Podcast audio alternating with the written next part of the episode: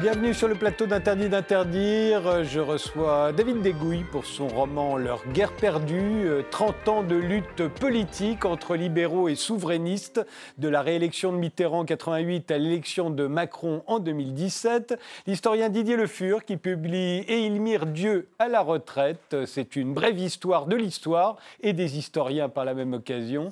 Et enfin Sandrine Vézilier-Dussard pour l'exposition Fête et kermesses au temps des Bruegel au musée de Flandre à Cassel jusqu'au 14 juillet. C'est aussi un beau livre édité euh, chez Snoek.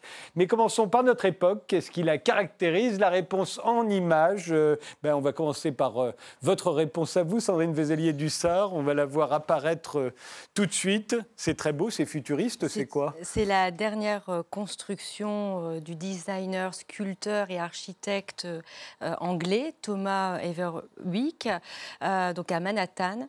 Euh, j'ai trouvé que c'était très intéressant parce que ça montre une évolution dans l'architecture. Mais ça existe déjà ou ça existera bientôt Non, non, ça existe déjà, mais j'ai pris effectivement une, une, image, une le dessin, le dessin, euh, puisqu'à côté on a des gratte-ciel, donc euh, voilà, qui défient le ciel, et on arrive ici avec une architecture plutôt à taille humaine. Donc c'est à l'intérieur, ça. Ça c'est à l'intérieur. On serait dans une ruche un peu. Un peu une ruche. À l'extérieur, c'est encore plus flagrant avec les alvéoles, et donc là aussi c'est intéressant, c'est voilà, ce monde qui est tout le temps en mouvement et euh, ce besoin de prendre une respiration, une ouverture sur l'extérieur et une œuvre vraiment de, contemplation. Donc on est en plein paradoxe, je trouve. D'autant plus euh, paradoxal, vous remarquez que les escaliers ne mènent nulle part. Oui. C'est-à-dire qu'on prend des escaliers juste pour monter à l'étage au-dessus voilà, et pour redescendre. Voilà, exactement. Donc euh, voilà, je trouve que c'est quand même assez emblématique de l'évolution de la société actuelle. oui, ça fait beaucoup rire Didier Le Ah oui, ça, ça, on va passer on fait beaucoup d'efforts pour pas grand-chose. c'est juste pour contempler. Juste pour contempler. voilà. c'est important la rêverie. Et, vous, Didier Le Fur, on va voir si, si euh, bah ça ne fait pas rigoler les autres. Ça, moins de poésie, on est dans la nostalgie là. ah, d'accord. La disparition de la triscotte, oui. Voilà, voilà, quelque chose dont personne ne parle jamais. Mais non, jamais, exactement. Et c'est un constat que j'ai fait comme ça, euh, un, beau jour. Je me dis, mais zut, il n'y en a plus. Et, c'est un, bah oui, c'est une Rappelez ce qu'était la triscotte à tous ceux qui, ont eu le malheur de ne ah la connaître. C'était une chose intermédiaire entre la biscotte et la tranche de pain grillé. À une époque où manger du pain n'était pas bien déjà, et où le pain n'était pas tout à fait le, celui qu'on a développé par la suite avec euh, d'autres farines, et puis la, famille, enfin justement cette fameuse euh, réforme dont on parlait de réfarin tout à l'heure, et, euh, et, où la triscotte finalement était une sorte de, petit pain, l'ancêtre du petit pain suédois là qu'on vous fait la, même chose, et avec une bonne tranche de une bonne couche de, de, comment on ça, de confiture et, de beurre trempé dans le, dans le chocolat. C'était un petit délice. Mais elle, est morte victime de quoi, la triste euh, Sans doute parce que justement, on est dans cette idée d'une d'une production industrielle euh, libre où les, projets, les, produits euh, dits de régime étaient dans des maisons de régime et, où les autres avaient le droit de manger tout. Et aujourd'hui, cette idée de la santé, de santé, eh bien, on nous enlève aussi plein de choses, du sang gluten, du sang sel, du sang, plein de trucs. Dans cette espèce de restriction comme ça alimentaire assez obsessionnelle sur sa santé, euh, voilà, c'était une sorte de. Et vous êtes bien sûr que la Triscotte n'existe plus, qu'on n'ait pas de problème. Du tout, du tout, du tout. Il n'y a pas de problème avec, la marque Triscotte qui va nous dire mais si, on est toujours là, c'est de la diffamation. Eh ben, dans ces cas-là, c'est bien parce que comme ça, ils pourront leur, leur, leur, production ou, leur publicité. Et vous, euh, David Degouille, vous avez choisi une photo d'Alain Finkielkraut? Oui, parce que hier, il a, on, a, essayé, on a tenté de l'empêcher de, de, de, mener une conférence à l'invitation d'une association étudiante à Sciences Po. Euh, alors, euh, euh, ce qui a été positif, c'est que l'école a tenu bon et a soutenu l'association et il a malgré tout pu faire sa, pu tenir sa conférence. mais bon, il y avait quand même une association, je crois, qui s'appelait Clément Méric euh, qui, euh, qui voulait absolument l'empêcher de, de, parler. Et donc ça renvoie un petit peu à, la liberté d'expression aujourd'hui où euh, la moindre association peut empêcher un tel ou un tel de soit tenir une conférence, mais aussi on l'a vu, on a pu le voir récemment, une, pièce de théâtre qui était accusée de promouvoir le blackface. Il me semble que vous aviez fait à la Sorbonne. on a débattu dans cette émission. Voilà, donc, euh, voilà, donc Mais il faut savoir qu'à Sciences Po, ils sont assez coutumiers, hein, mais ce n'est pas toujours dans le même sens. Euh, euh, Florian Philippot, pour un grand oral en 2016, a été empêché de parler. mais à ce moment-là, c'était par le, plusieurs syndicats, dont l'Union des étudiants juifs de France qui, eux, ne voulaient pas que Florian Philippot euh, parle. Euh, donc, euh, c'est absolument tout le monde. Oui, la liberté d'expression est, réduite par absolument tous les côtés. Ça n'est le, le privilège d'aucun. Oui, bien sûr. Je ne suis, pas, je suis pas sûr qu'Alain Finkielkraut approuve le fait qu'on ait empêché Florent Philippot de parler. sûrement pas. sûrement pas.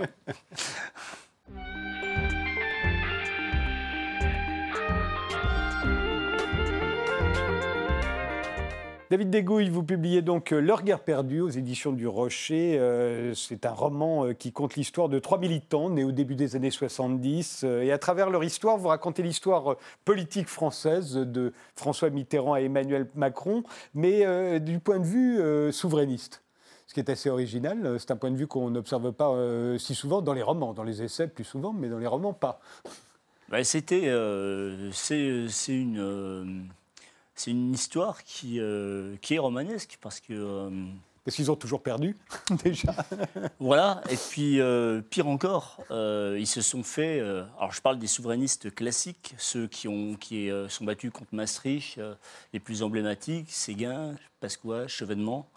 Ils ont fini même ensuite par se faire piquer le marché par, euh, Marine, Le Pen, euh, alors que les idées devenaient majoritaires dans le pays.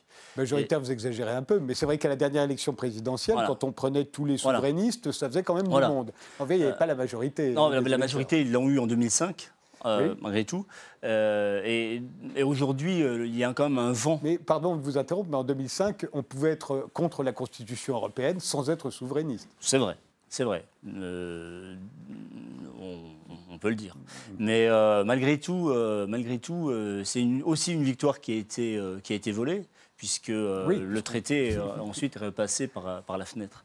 Donc il y a beaucoup de défaites, et, et pourtant on a, on a des hommes qui étaient d'une qualité exceptionnelle, d'une culture exceptionnelle. Donc on a, parlé de Philippe Séguin et de, Jean-Pierre Chevènement. et c'est comment voir ensuite, euh, à la fin, euh, Marine Le Pen représenter euh, ses idées face à Emmanuel Macron, c'est une, une double, une triple défaite pour, pour, pour ces, euh, pour, euh, pour, au moins deux des trois personnages, puisqu'il y en a un troisième qui, euh, qui, a, qui voit les choses d'une manière différente. Alors, c'est un genre en soi, le roman politico-générationnel. Hein, il y a eu plusieurs exemples. Le cinéma aime beaucoup ça aussi. vous aviez des modèles dans la tête en l'écrivant, celui-ci? Alors, au tout début, c'est Max Yellow qui m'inspirait. Euh, qui d'ailleurs a été lui-même en plus, il est la tête du mouvement des citoyens, si je me souviens tout à fait, bien. tout à fait. Il, est, dans, il est, dans, le et, et, il a écrit des, des, euh, des sagas. Euh, avec des familles. je me souviens de, d'une saga qui s'appelait Bleu, Blanc, Rouge. Et alors lui, il a été beaucoup plus ambitieux que moi, parce qu'il l'a fait non seulement sur, euh, sur deux siècles, euh, avec quatre volumes, euh, voilà, qui est quatre fois le, mien, quoi. et il avait fait ça sur deux siècles, et c'était, c'était, c'était formidable dans les années 90, fin des années 90, je crois. Et alors, le, votre, votre héroïne Sandrine euh, est de droite. Elle a 16 ans. Elle choisit euh, Chirac contre euh, Raymond Barre. On est en 1988. C'est Mitterrand, finalement, qui va être réélu. Vos deux autres héros s'appellent Nicolas et Sébastien. Ils sont frères. Ils sont tous deux socialistes. Nicolas, il est contre le marché unique européen, promu à ce moment-là par François Mitterrand. mais Sébastien, lui, il est pour. Euh, et vous avez choisi comme ça euh, ces trois héros qui vont se rencontrer, s'aimer, ne plus s'aimer, etc. etc. Euh, parce qu'ils incarnent bien, d'après vous, au fond, ce qui s'est joué là pendant ces 30 années. les gros perdants, ce seront au fond les vrais socialistes et les vrais gaullistes. à, vous entendre. C'est votre point de vue à vous, en tout cas. Exactement. C'est ce que, ce que j'ai observé tout au long de ces 30 ans, moi, et, que j'ai souhaité retraduire euh, à travers, à travers euh, ces, différents personnages.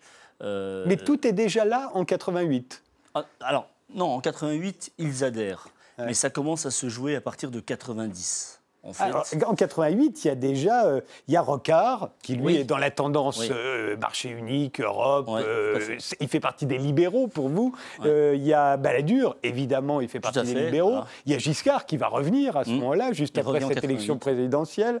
et puis de l'autre côté, il y a, on va les appeler comment, les nationaux, les souverainistes. il, y a, il y a Séguin, il y a Pasqua, il y a Chevènement. ce qu'on ne sait pas, au fond, c'est que pense et Mitterrand lui, vous le classez où? Et Chirac? Parce qu'on a l'impression que Chirac, selon les moments, il est d'un côté ou il est de l'autre. Bah, Mitterrand, euh, lui, euh, dans son deuxième septennat, il est quand même plutôt en fin de course et il, euh, comment, il, comment, il veut faire le, marché unique et il veut faire la monnaie unique. Et donc, ça nous amène à Maastricht euh, mais lui, il veut faire une Europe social-démocrate. À ce moment-là, Mitterrand, il fait partie des vaincus d'une certaine manière. Regardez, parce que dans son idée, l'Europe, elle sera, on va réaliser en Europe la social-démocratie. Tout s'est joué à la Sorbonne. tout s'est joué à la Sorbonne. Et justement, ce, ce fameux débat que je raconte d'ailleurs la déception de, de Sandrine parce que Philippe Séguin n'est pas assez. Euh, Alors le débat auquel vous faites allusion, c'est le débat au moment du référendum sur Maastricht. Il y a un débat télévisé entre François Mitterrand, président de la République, déjà très malade, et Philippe Séguin. Tout à fait. Qui, à ce moment-là, est le, représentant de l'opposition. Voilà. Et Philippe, Philippe Séguin, euh, finalement, est très aimable. Avec, il n'est pas offensif, ce qui déçoit ses partisans. mais il, il est très aimable et très respectueux. Très respectueux. mais, mais, mais, en même temps, il est très pédagogique. Et quand on regarde aujourd'hui les débats avec, avec 25 ans de décalage, on se dit, bah, lui, il avait tout à fait raison. Euh, et Mitterrand l'a un petit peu roulé dans la farine. Mais Mitterrand est assez respectueux aussi avec Philippe oui, On se souvient que peu de temps avant, Mitterrand n'avait pas du tout été respectueux avec Jacques Chirac pendant le débat. Euh, en 88, euh, voilà, 4 ans plus 88, du mm. deuxième tour. Oui ça avait été beaucoup plus musclé. Voilà. Et donc, après tout, il, a sans doute eu raison d'être, ils ont sans doute eu raison d'être respectueux l'un vis-à-vis de l'autre. Tout à fait. Alors, sans doute, les, les, nonistes, c'était un moment quand même important. Le nom était en tête à ce moment-là. Mmh. Et, et, le débat, finalement, fait repasser le oui d'une courte tête. Et donc, du côté notamment de, de chez, chez Charles Pasqua, qui était allié de Philippe Séguin, euh, il y a eu des gens pour dire euh, si ça avait été Charles, euh, mm. ça aurait été autre chose. Voilà, il n'aurait pas hésité à. Alors, Pasqua fait partie des personnages importants de votre livre aussi. Qu'est-ce qui n'a pas marché dans l'alliance Pasqua-Séguin qui était avant même ce débat. Hein? Qu'est-ce qui fait? Parce qu'à ce moment-là, ils sont assez, ils sont assez, ils ont le vent en poupe. Ils ont, ils ont toujours été complices. et en fait, tout se dérègle au moment où Philippe Séguin parvient à devenir président du, RPR en, en 97, euh, alors avec l'aide de Pasqua et aussi avec l'aide de Nicolas Sarkozy qui vient euh, s'agréger. Euh, alors c'est juste après la dissolution, Jacques Chirac, Alain Juppé ont voulu euh, jouer un petit peu avec les allumettes. Euh, et, donc Philippe Séguin finalement réussit à prendre le RPR et, finalement il, ne se monte pas à la hauteur de la tâche. Et Charles Pasqua, à ce moment-là, entre les deux, il commence à avoir une incompréhension. Et, ce qui va amener Charles Pasqua à mener une liste aux européennes et à Philippe Séguin, au début de euh, d'être concurrent, puis de lâcher l'affaire quand il voit que Jacques Chirac. Euh, on a l'impression, euh, ça a été d'ailleurs beaucoup ce qui a été reproché à Philippe Seguin, qu'en fait c'était un velléitaire. Philippe Seguin, qu'il avait beaucoup de talent, qu'il avait des idées, qu'il avait un grand charisme, il aurait pu persuader les gens. Et, mais si l'on épouse le point de vue souverainiste qui est le vôtre et qui est celui de vos personnages, on devrait être constamment déçu par Philippe Seguin. il n'est jamais là, là où il faut être. Sandrine, elle est, déçue puisqu'elle elle, elle s'en va. Elle s'en va et elle, passe de Séguin à Pasqua, euh, complètement, et, parce qu'elle ne comprend pas que, euh, alors qu'on l'a portée sur la pavoie, euh, et bien, finalement, sans doute par respect de la fonction présidentielle, qu'on observe déjà au moment du débat dont on a parlé, avec Jacques Chirac, aussitôt qu'il devient président, alors qu'il avait des fois des mots d'oiseau pour, euh, pour, euh, pour, euh, pour, Jacques Chirac. Philippe Séguin ne, ne, ne, ne, veut pas tuer, le, voilà, il ne veut pas aller à la confrontation et du coup, bah, il, il, est... et, et, Charles Pasqua, on a l'impression que lui, il est trop à droite et que donc de toute façon son message est incapable de, de séduire plus d'électeurs. Justement, là, c'est très drôle, euh, euh, parce qu'en 98-99, là, euh, il, opère un virage à 180 degrés, Charles Pasqua. Il, en est même à, un petit peu par jeu a demandé une promotion Coupe du Monde de régularisation de tous les sans-papiers. Euh, Mais sur la fin de sa vie, il a, beaucoup dit des choses. moi, je me souviens de l'avoir invité dans une émission. Il était assis à côté de Ciné et il était tout le temps d'accord avec Ciné. Ciné, il faut s'en souvenir, pour lui, un bon flic, c'était un flic mort. Et, euh, et, ben, et, ben Pasqua disait, tout comme Ciné, Ciné, ça le rendait énervé. Et Pasqua disait, ben, avant, j'étais dans la politique, je ne pouvais pas dire tout ce que je pensais vraiment. donc, euh, C'était un, personnage euh, complexe, Pasqua. Et, moi, j'ai toujours, alors, j'ai toujours eu du respect quand il est décédé. Je me souviens qu'il y a beaucoup de gens qui disaient sa part d'ombre. Oui, mais oui, la, la part d'ombre, c'était aussi l'armée des ombres. Il est rentré à 16 ans. Voilà, donc euh, quelqu'un euh, quelqu'un qui est rentré à l'adolescence dans la résistance, pour moi, déjà, euh, j'ai euh, un jugement forcément moins sévère euh, pour, pour, lui. Et, alors, à gauche, Jean-Pierre Chevènement, qu'est-ce qui fait que ça ne marche pas non plus? Parce que leur guerre perdue, c'est à la fois les guerres perdues de vos militants, mais c'est aussi les guerres perdues de tous ces dirigeants politiques qui, qui, à un moment ou à un autre, ont, dénoncé ce que risquait de devenir l'Europe. Et, 2002, effectivement, c'est on, on plein centre, euh, c'est l'épicentre du roman. Hein, euh, euh, c'est le moment où les trois personnages finalement votent pour le même candidat au premier tour pour la première fois. Et je crois que c'est le seul moment du roman. Et, et il y, a un espoir parce qu'il est le troisième homme, il monte jusqu'à 13, 14 au mois de janvier. Et puis là, à ce moment-là, il ne porte pas les stockades, il ne va pas jusqu'au bout, sans doute parce que Jean-Pierre Chevènement est un c'est un intellectuel, c'est quelqu'un qui voulait peut-être pas. Euh, à un moment donné, dans une campagne présidentielle, il faut euh, oser salir son costume et puis être, euh, être un peu populiste. Mhm. Euh, et euh, Emmanuel Macron euh, aussi l'a montré qu'il pouvait être populiste à un moment de l'élection présidentielle. Et, je pense que Jean-Pierre Chevènement, bah, il n'a pas osé aller jusque-là. Il aurait pu à un moment donné. Et, comme il ne l'a pas fait, bah, c'est Le Pen qui a, qui, a, comment, qui a siphonné tout, tout, tout les, les, intentions de vote qu'il avait au mois de janvier, au début de l'année 2002. Après Jacques Chirac, euh, il y aura Nicolas Sarkozy et pas Philippe Seguin. Euh, puis il y aura euh, François Hollande et pas Arnaud Montebourg, qui lui aussi disputait la, primaire socialiste. Puis Emmanuel Macron et pas Dupont-Aignan, ni Florian Philippot. Qui, qui intéresse vos, héros, hein, l'un comme l'autre, mais qui incarne à ce moment-là le, souverainisme, bah, plus sans doute même que Marine Le Pen. Oui, oui, beaucoup plus, oui. Euh, le problème, c'est que. Alors, euh, Sandrine, elle, a quitté la politique, elle est mhm. complètement euh, désenchantée, elle s'est mise à écrire. Elle est devenue blogueuse. Et puis, et, puis, et puis les deux autres, ils se cherchent. Hein, ils se cherchent encore. Il, y en a un qui croit toujours encore que Jean-Pierre Chevènement va, va, pouvoir revenir. et puis en père de la nation, en vieux lion comme Clémenceau. le troisième, le troisième il, il, comment, il, tente, il tente le coup avec Philippot, oui. Mais on a l'impression que vos héros, euh, ah, c'est plus une question que j'ai envie de vous poser, est-ce que vos, vos héros, qui pourraient être euh, chacun d'entre nous si on était euh, militant politique, hein, est-ce qu'ils pèsent sur le cours des choses? On a l'impression, on en reparlera tout à l'heure euh, quand on parlera de la façon dont on a écrit l'histoire avec Didier Le Fur, mais euh, euh, on a l'impression qu'il n'y a que les dirigeants qui comptent. Comme autrefois, il n'y avait que les rois. On faisait l'histoire des rois et pas l'histoire des peuples. Et là, on a l'impression qu'au fond, tout dépend de la lucidité, des alliances, du courage ou de l'absence de courage de, des dirigeants politiques, mais que les militants eux-mêmes n'ont pas tellement voix au chapitre. Non, ils n'ont pas vraiment voix au chapitre. Et c'est encore moins le cas maintenant. Aujourd'hui, euh, d'ailleurs, il n'y a plus vraiment de militants dans les partis politiques. Les militants, il y a des militants associatifs, mais dans les partis politiques, les militants, euh, euh, vous voyez, par exemple, l'histoire des primaires.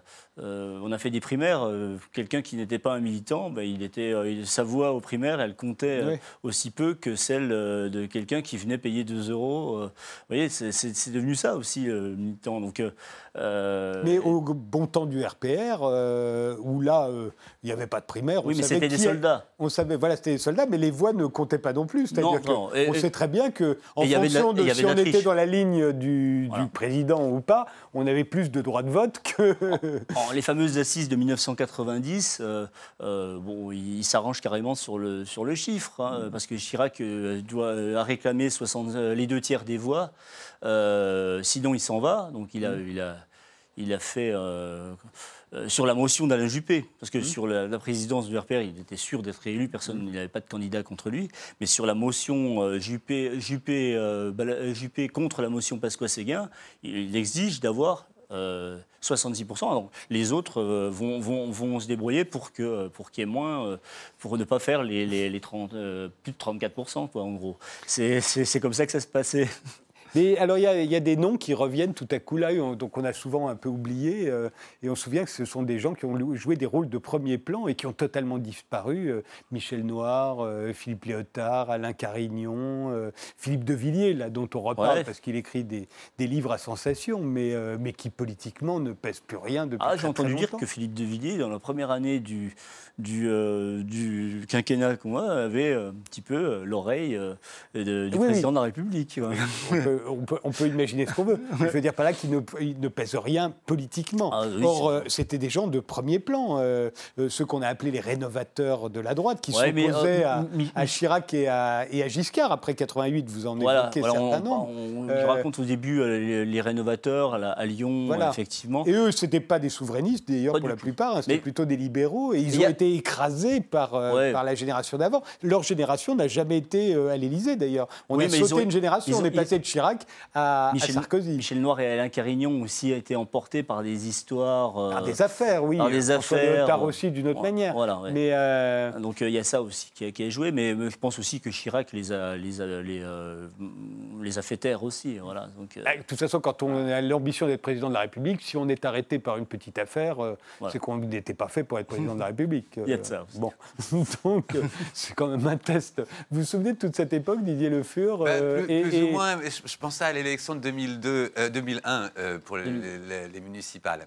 Et, j'avais vraiment là le souvenir d'un Seguin beaucoup plus visible qu'autrement ministre ou, participant à, à, un parti politique, à des débats ou des émissions comme ça. Et j'avais quand même trouvé extrêmement mauvais. Et, alors, c'est comme si c'était tout en dépit du la, la, la, mairie de Paris. Et il avait tout, il avait même le nombre de voix supplémentaires. Il n'a pas eu assez de sièges, mais il n'y avait pas grand-chose. Euh, on, sentait de Delano tellement fébrile et fragile sur certaines choses euh, dans, ses propos, dans, sa manière de proposer son, programme. Et, un, Seguin qui, on avait l'impression qu'il avait envie de, se casser. Ce qu'il a fait. Derrière le mur, moi, de se casser, je ne sais pas. Mais, mais en tout cas, c'est comme si c'était quelqu'un qui, comment vous dire, avait peut-être l'ambition, avait peut-être euh, le courage, euh, mais qui n'avait pas... Euh, La détermination, non. peut-être. Il, il, était absolument... Comme s'il avait peur aussi. Il y avait une... En fait, il a été mauvais pour, pour lui. Être jugé. Je il a été mauvais pour lui, mais, mais, mais, mais, il était redoutablement efficace en campagne électorale. en, quand il s'agissait pas de son C'est-à-dire que quand il a fait la, la, campagne, la campagne de Maastricht, il, il la prend à 25, ça monte à 49. Hein. le, le, quand, Chirac, quand, quand il rentre dans la campagne de Chirac, Chirac est à 14.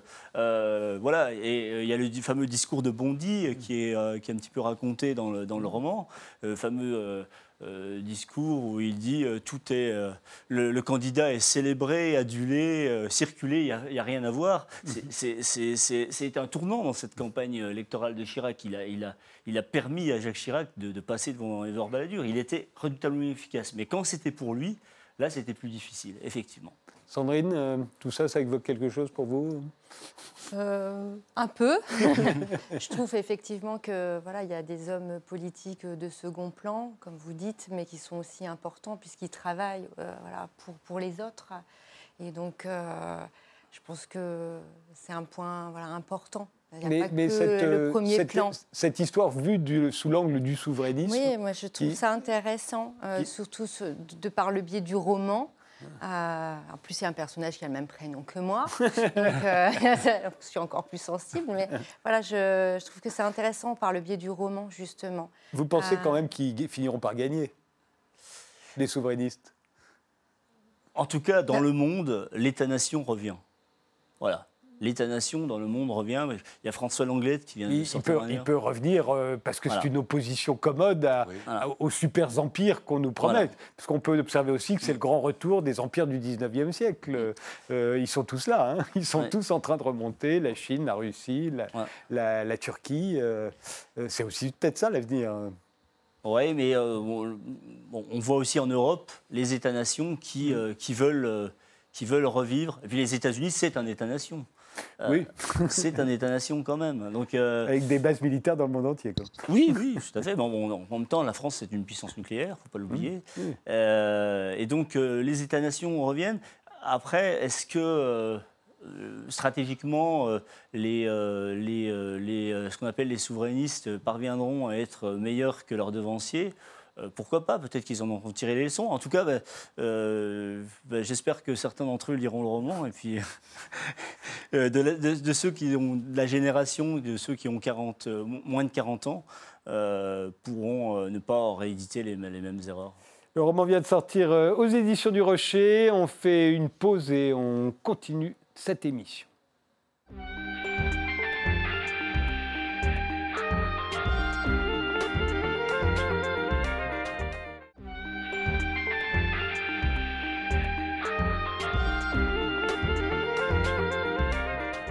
Je suis entouré aujourd'hui par David Degouille pour son roman Leur guerre perdue, par euh, Sandrine Vézélier-Dussard, avec qui l'on va parler euh, dans un instant de l'exposition autour de Bruegel qui a lieu au musée de Flandre à Cassel, et Didier Le Fur, qui est historien et qui publie brève histoire de l'histoire et des historiens par la même occasion, intitulé Ils mirent Dieu à la retraite chez Passé Composé. Alors, Ils mirent Dieu à la retraite, euh, beaucoup se disent oh, non, non, non, il doit être en train de faire des heures supplémentaires en ce moment, euh, on en parle beaucoup quand même de Dieu.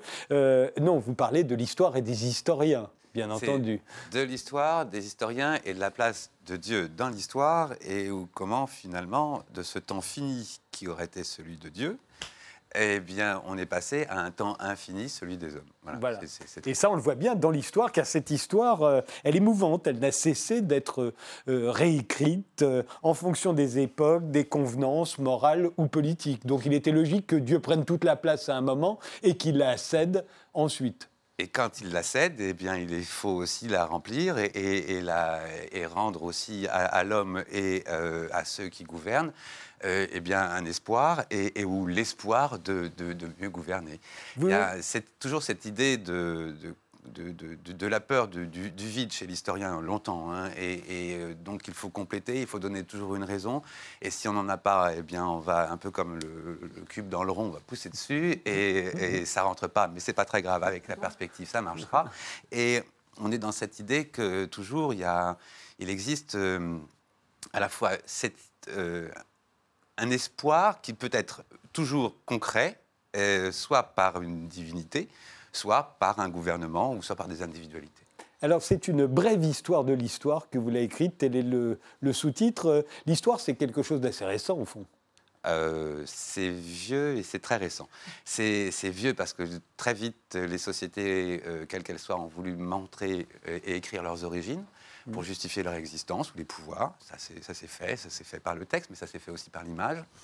Et euh, parce que l'image est importante, l'image euh, mmh. aussi raconte. Euh, et, les textes aussi font image différemment, mais ils sont importants dans ce point de vue. Et, et puis peu à peu, eh bien, on a fait une histoire, une histoire aussi de famille pour légitimer des droits politiques. souvent, les histoires ont été utilisées au moment de la diplomatie, lors des, de, de traité de paix, pour justifier l'antériorité euh, ou le droit de bidule ou de machin sur, euh, telle, euh, sur telle région ou sur des tels droits aussi plus locaux sur des, des, abbayes, par exemple, sur des histoires de fiscalité ou des choses comme ça. L'histoire sert, mais elle sert sur des petits groupes et des pour, de petits, un, petit nombre de personnes.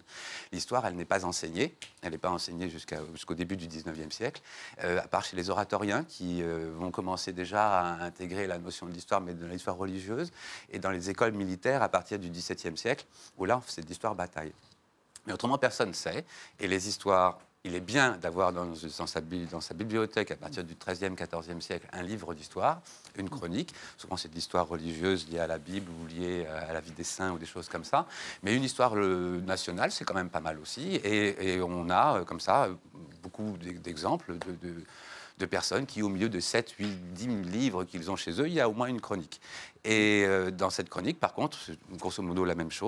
depuis Clovis, c'est l'histoire de France et c'est l'histoire des rois.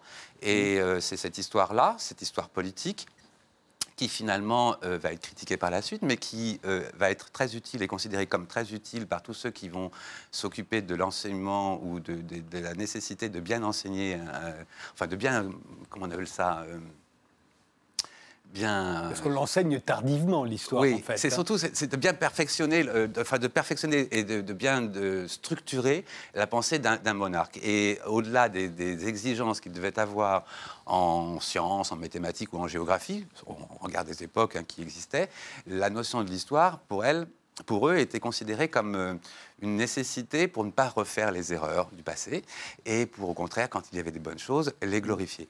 Mais toujours dans, un temps qui est un temps fini, celui d'un règne à chaque règne, on recommence et on n'a pas dans l'idée de notre continuité aujourd'hui qui consiste toujours à vouloir faire croire qu'il y a cette longue chaîne comme ça qui.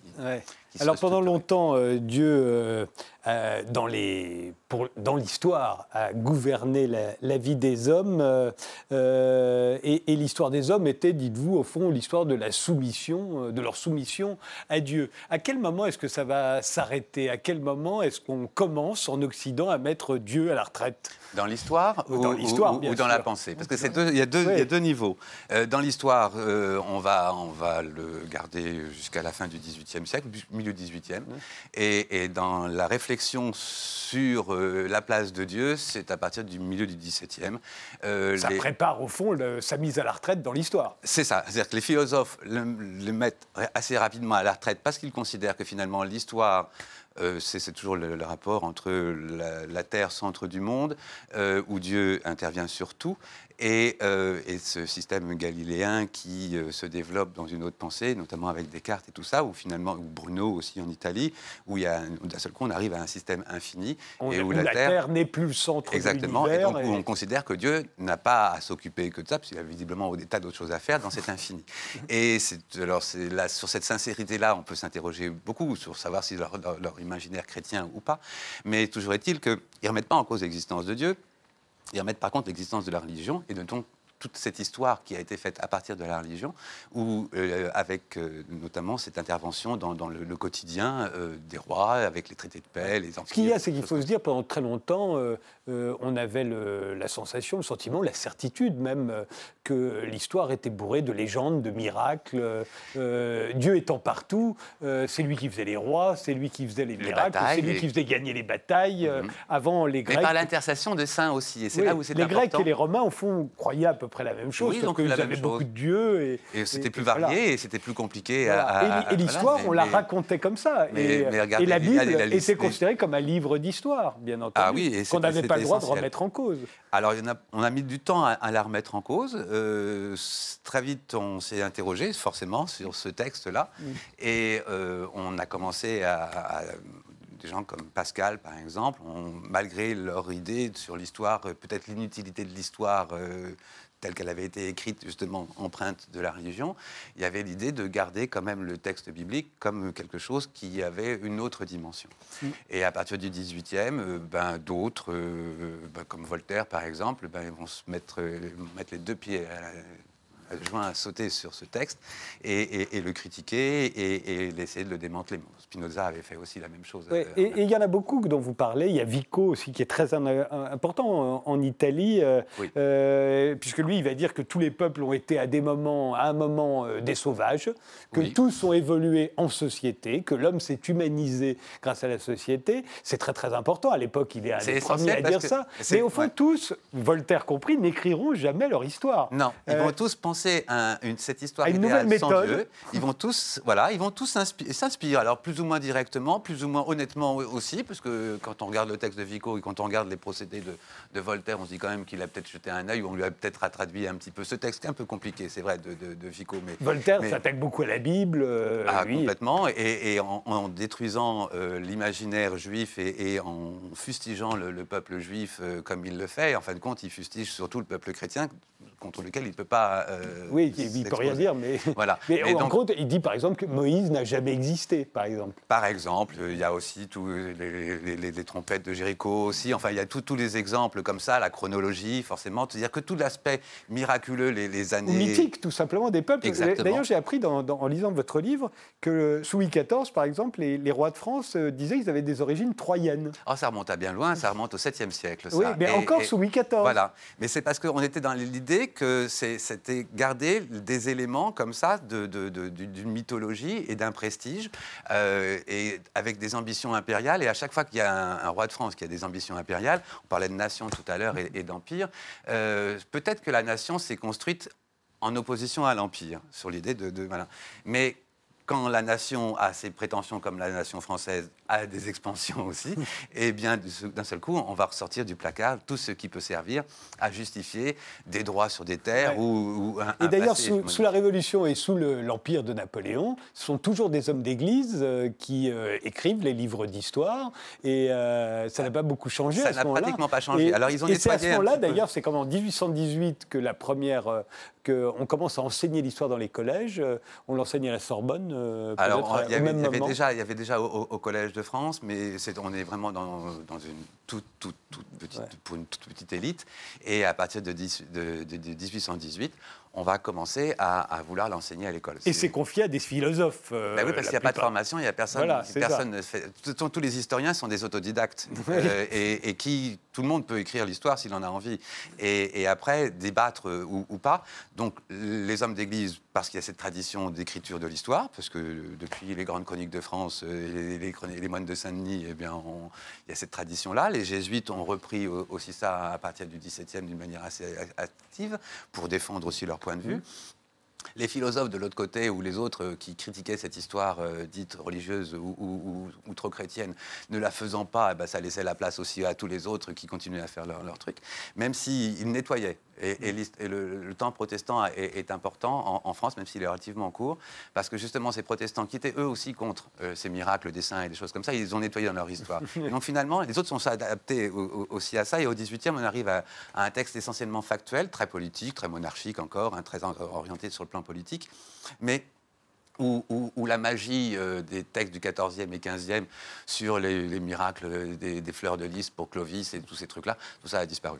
Vous racontez évidemment aussi que, comment l'histoire devient une science et considérée comme une science au XIXe. L'école des annales qui arrive à partir de 1920, où là on va plus aimer les biographies, on va plus aimer les histoires militaires, on va, ou l'histoire politique, on va vouloir que ce bah, soit Parce que justement, c'est cette idée de cette recherche de ne pas faire de l'histoire politique. C'est-à-dire qu'ils ont quand même aperçu que, tout régime politique, et surtout à partir du 19e en France, où ça se succède tous les 15 ans... Dicte en fait l'histoire qu'il a envie que Exactement, et, et, réinvente un roman national, et réinvente un sentiment national lié à l'histoire régulièrement. Et euh, même si, sur et c'est ça qui est amusant, sur le plan iconographique et sur le plan de l'image, c'est, assez constant pour les, personnages qui sont réutilisés régulièrement, même si de temps en temps ils vont se modifier, genre Sainte-Geneviève qui devient Jeanne d'Arc, enfin, on préfère l'une et l'autre, mais ce sera toujours une bergère, il y aura toujours le même, le même thème comme ça qui va rester. Mais ce qui est drôle, au fond, c'est que ce que vous racontez, c'est que jamais, en fait, on a trouvé l'histoire parfaite et définitive. Non, c'est une obsession et on ne l'a jamais trouvée. voilà. Est-ce qu'on la trouvera un jour? Non, parce que de toute façon, à partir du moment où c'est toujours des individus qui écrivent par rapport à leur passé, par rapport à leur vécu, et dans leur imaginaire et dans leur époque, et en fonction des idées politiques des uns et des autres, il y aura toujours forcément quelque chose. C'est pas une science. Non, parce que tout corps, tout, corps mouillé, tout, corps mouillé, euh, tout corps trempé dans l'eau sortira mouillé partout. Et en France, on va vous faire une histoire de la Seconde Guerre mondiale ou d'aujourd'hui. Et euh, en Allemagne ou en Angleterre qui auront vécu, par exemple, cette, seconde, guerre, cette seconde, Guerre, mondiale, elle ne sera pas la même histoire. Vous prenez tous les textes de, l'histoire des guerres de 100 ans en France et vous prenez tous les textes de la guerre de 100 ans en Angleterre. C'est intéressant. C'est deux mondes différents. oui, c'est ça. C'est deux histoires. Et ce sera toujours comme ça. Et ce sera toujours comme ça. et mire Dieu à la retraite. C'est donc une brève histoire de l'histoire par Didier Le Fur et ça vient de paraître chez Passé Composé.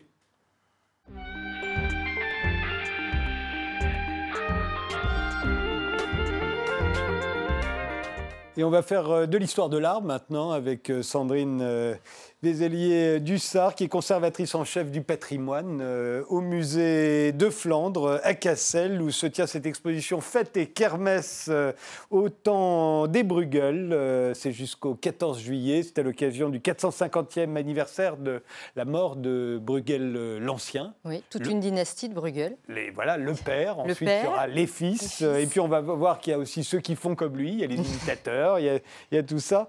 voilà la fiche de l'exposition. Il y a un livre aussi qui est très très bien. Euh, euh, j'espère qu'on le reverra. Euh, ben, le voici. Il vient de paraître aux éditions Snoek. Alors commençons d'abord par Avant Bruegel. avant Bruegel, il y a Dürer, par exemple. on a une idée de, de, de, de la vision des paysans et des paysans faisant des kermesses, euh, des paysans à la noce, et on se dit ça commence avec Bruegel. En fait, non. Non, ça ne commence, pas, avec, Bruegel. Ça commence avant Bruegel, notamment avec les graveurs allemands et suisses. Euh, donc euh, voilà la gravure de Dürer, mais par une approche, comme vous le voyez, beaucoup plus satirique. On voit ces paysans trapus, on se moque de ce monde paysan. Ce sont en plus des toutes petites vignettes. C'est essentiellement des gravures, mais Bruegel va se nourrir de ces registres il faut savoir qu'à cette époque-là, euh, les grands formats, c'est plutôt réservé aux seigneurs, aux princes, euh, euh, aux scènes religieuses. C'est aussi bah, à, la peinture, à, la peinture. Là, on est sur la diffusion de la gravure. Voilà, les paysans, on se dit que c'est tout petit et que ça ne mérite pas plus que ça. Ah non, vous allez voir, après, le paysan va prendre de l'importance avec les scènes de genre. Oui, oui, bien entendu. Voilà, mais à ce moment-là, il est tout petit encore. Il est tout petit dans les vignettes, effectivement. On, va voir Van der Bosch aussi, alors là, de, deux tableaux. alors, ce sont deux gravures. Deux hein, Celle-ci, voilà, vient, vient de, du musée Albertina euh, de Vienne. Ce qui était très intéressant, c'est que la procession religieuse, on la voit complètement à l'arrière-plan. Je ne sais pas si j'ai le droit de me lever. Mais vous pouvez. Je, allez, je me lève. Donc on la voit vraiment ici, vous voyez, euh, aller jusqu'à l'église. Et euh, ce qu'on oublie aujourd'hui, c'est que la fête, elle est à chaque fois liée à un temps liturgique, à un temps religieux. Et la procession, c'est vraiment l'occasion de pouvoir faire la fête. Mais elle au second plan et au premier plan, c'est toutes les dérives qui sont pointées. Euh, l'homme qui est en train de vomir à, droite, vous ne pouvez pas le rater. les embrassades, les enlaçades, la danse. Et la danse, c'est bien la musique qui amollit les âmes, donc elle est condamnée. Donc on, joue pays protestants à ce moment-là déjà? Pas du tout. Pas encore. Non, on est en pays catholique. C'est euh, voilà là-dessus aussi que c'est assez euh, sidérant, c'est cette liberté de ton. Mmh. Avec Peter Vandenborg, on est en Flandre, donc euh, et en, en, pays catholique. Donc c'est une des premières gravures datée de 1553. puis, alors, je ne sais pas si ça passe après, on verra. La voilà. la, voyez, la fameuse mariée euh, je pense que c'était un sujet de blague à l'époque euh, qui devait. Euh, elle est tout au milieu. Hein. Tout au milieu. elle est impassible, les mains jointes. Elle, n'est pas, très jolie. elle est assez rondelette. en fait, elle est dans cette attitude parce qu'elle n'avait le droit ni de manger, ni de boire de l'alcool. Pendant son mariage Ni de danser. Ah bon? Voilà, c'était pas très réjouissant. Elle est présentée un peu comme une icône. Elle symbolise euh, finalement le foyer. Mmh. Euh, et son mari, on se demande toujours où il se trouve, euh, parce qu'il n'a pas de signe distinctif particulier. Vous alors savez, que la mariée, oui. Non, là, je ne sais pas. Ça peut être voilà, ce jeune homme qui est en train de bien parler. Toutes ces, toutes ces gravures, et avec Bruegel, ça va encore plus se développer. Il y a plein de petites astuces, il y a plein de petits codes. il y a, tout, il y a, tout un langage secret. Voilà, une narration secrète à l'intérieur des toiles. Il y a toute une narration, il y a toute une codification. Euh, là, on le voit bien avec l'arrivée des présents. Alors, ce ne sont pas des présents faramineux, hein, ce sont des ustensiles de cuisine. Euh, on voit que ces paysans sont représentés de manière grossière, très trapus, mmh. encore une fois. Et euh, à l'arrière-plan, on voit un homme en train de déféquer près des blés, un couple en train de s'enlacer, et puis un moine qui réclame davantage de doux nectar. et on est en plein XVIe siècle, et donc en plein siècle religieux et on se moque des moines. On va voir les noces grotesques de Verbeck. Oui, alors là, la mariée euh, voilà, est encore euh, plus mise en avant. Euh, elle a une couronne qui n'est pas là, une couronne de papier qui symbole sa virginité, mais des espèces de légumes qui ont disparu.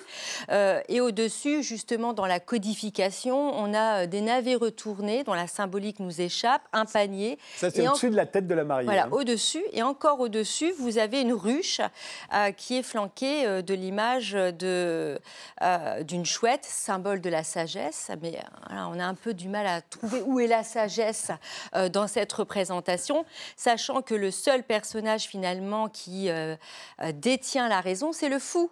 Hmm. le fou qui entre, alors je vais me relever parce que je pense qu'on ne le verra pas, le fou qui entre ah dans l'espace, une lumière à la main. Et le personnage qui est au centre, voilà, dans l'axe de la mariée, c'est un, nain bossu. Il a vraiment, finalement, toutes les misères du monde. Il est masqué. Donc un homme masqué, il faut s'en méfier. Euh, il tient une lanterne qui est sans lumière. Et il y a un proverbe flamand qui dit Het is een rote lanterne zonder licht. C'est une grosse lanterne sans lumière. D'ailleurs, qu'on retrouve dans les proverbes de, Bruegel de 1559. Voilà, ça veut dire il n'a pas la lumière à tous les étages. Alors voyons du Bruegel l'ancien, parce que pour, ah bah pour nous, c'est ça qui est vraiment connu. Voilà Bruegel. Voilà Bruegel. Et là, on se dit, là, tout change. D'abord, c'est magnifiquement peint. Euh, on adore, il y a une vraie joie, il y a une bienveillance. Mm. On n'a pas l'impression qu'il se moque du tout de, des paysans qu'il représente. Euh, alors, on, croit qu'il a tout inventé. Non, on a bien compris que c'était avant. Mais ne me dites pas qu'il est qu'il n'est pas bienveillant, Bruegel. Ah, ben c'est justement là où s'opère la révolution Bruegel. Bruegel, pardon, c'est dans son regard. Il, a, il est extrêmement euh, bienveillant, euh, probablement influencé par la pensée humaniste, ce qui va mmh. changer euh, le point de vue. il abandonne complètement le registre grivois, la satire. Mmh. alors oui, on a des bons villageois dans des formes généreuses, mais on les voit festoyer et ce qui prédomine finalement, c'est cette sensation de bonheur et de liesse, de l'audace aussi, puisque la mariée, là, euh, ah. elle danse. Eh les cheveux défaits euh, au vent, alors que toutes les autres portent la coiffe parce que les cheveux sont symbole de sensualité. Ah, ah. alors là, c'est déjà à l'époque. Déjà à l'époque. là, c'est pas Peter l'ancien, euh, c'est Peter II, c'est son fils. Son fils. donc avec le roi bois. Là aussi, c'est intéressant parce que Peter II Bruegel a longtemps été considéré comme le suiveur euh, de son père, l'imitateur. Euh, en fait, il a peu copié euh, les fêtes de son père, mais il a repris voilà, ce qui circulait à l'époque de Martin Van Cleef, de son père, pour recréer des compositions complètement originales. Et donc là, c'est le roi bois, c'est l'épiphanie. Donc à chaque fois que le roi boit, tout le monde devait doit boire. à l'époque. Mais on se dit, moi j'ai toujours pensé que Bruegel l'Ancien se promenait euh, dans les villages, assister aux kermesses et que c'était d'après pratiquement in situ qu'il euh, faisait ses C'est une bonne intuition. C'est vrai parce qu'en revanche, je n'ai pas du tout cette impression-là avec son fils, par exemple. Non, parce que dans, dans voilà, le biographe de, de Peter Bruegel l'Ancien, Carol von Mander, nous raconte que Bruegel se plaisait à se déguiser euh, pour se fondre dans la foule. Il était si célèbre que cela euh, Non, mais voilà, pour passer inaperçu et croquer sur le vif, voilà, croquer sur, le, vif. les paysans. Euh, avec Peter II, on retourne dans le côté grivois et un peu satirique. La prochaine, ça va être ah bah là, c'est Peter Bruegel l'Ancien. On revient. Euh, on revient, Peter Bruegel l'ancien. Euh, donc, euh, il a réalisé des dessins uniquement pour la gravure. Euh, donc la kermesse euh, de Hoboken et la kermesse de la Saint-Georges. La kermesse de Hoboken est importante parce que Hoboken est un petit village qui se situe à quelques kilomètres d'Anvers. Et justement, quand on parle de pouvoir, Philippe II veut limiter... Philippe II, roi d'Espagne, mais qui règne à ce moment-là sur, le, sur, la, Flandre. la, Flandre. veut limiter cette kermesse de Hoboken qui, était, qui durait trois jours et on considérait finalement euh, que les débordements étaient voilà, euh, trop prononcés et allaient à l'encontre de la procession religieuse. Et, Sachant que euh, Philippe II est un gros fanatique. non, mais c'est vrai. Enfin, oui, religieux. Un gros fanatique religieux. Et donc là, c'est vraiment un positionnement, entre guillemets, politique de, de Bruegel, puisqu'il va réaliser ses estampes, enfin les dessins pour les estampes, justement pour défendre ces kermesses. Et dans la kermesse de la Saint-Georges, qui est la suivante, il nous dit laissez ces paysans faire leur fête. Mmh. Euh, Bruegel a très bien compris que dans une époque qui est très rude, euh, où le quotidien finalement c'est le travail, c'est le labeur, où l'existence finalement euh, elle est précaire, il suffit d'une disette, il suffit voilà d'une guerre et on peut mourir très rapidement après un hiver très rude. Et donc les, les fêtes sont un moment d'existence exutoire. Voilà, mm. euh, c'est le monde à l'envers, c'est le renversement, mais c'est nécessaire euh, pour pouvoir supporter l'ordre euh, quotidien. On va les faire défiler plus rapidement parce qu'il nous reste peu de temps. Juste derrière. mais là, on voit un Bruegel qui sait scénariser ses compositions, la vue à vol d'oiseau.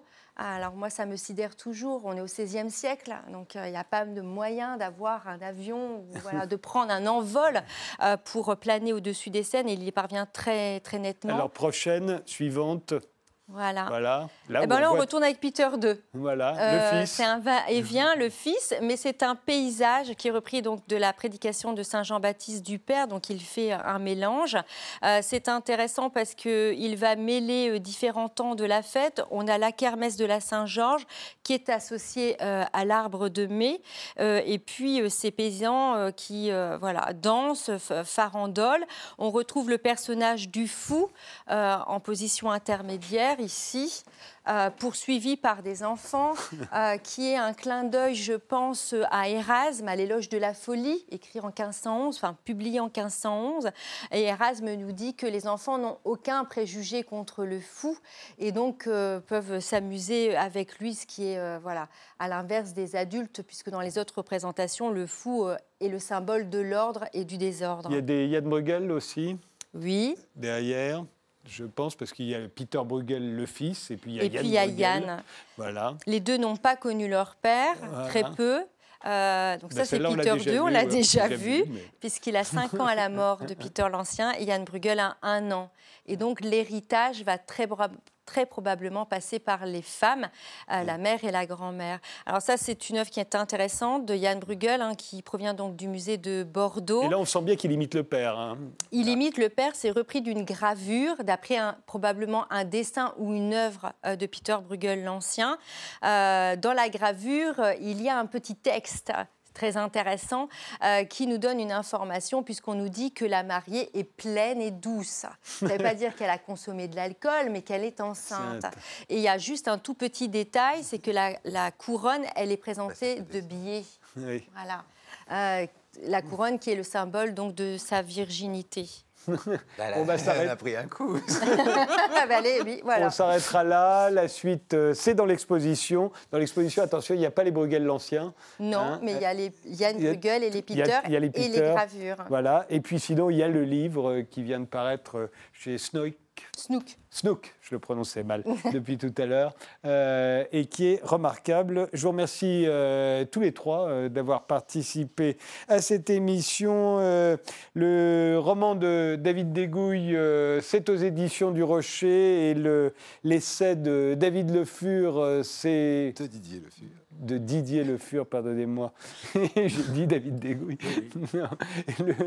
le, le, Dieu à la retraite, c'est aux éditions Passé Composé. Quant à l'exposition au musée de Flandre, c'est jusqu'au 14 juillet. Merci de nous avoir suivis jusqu'ici et rendez-vous au prochain numéro.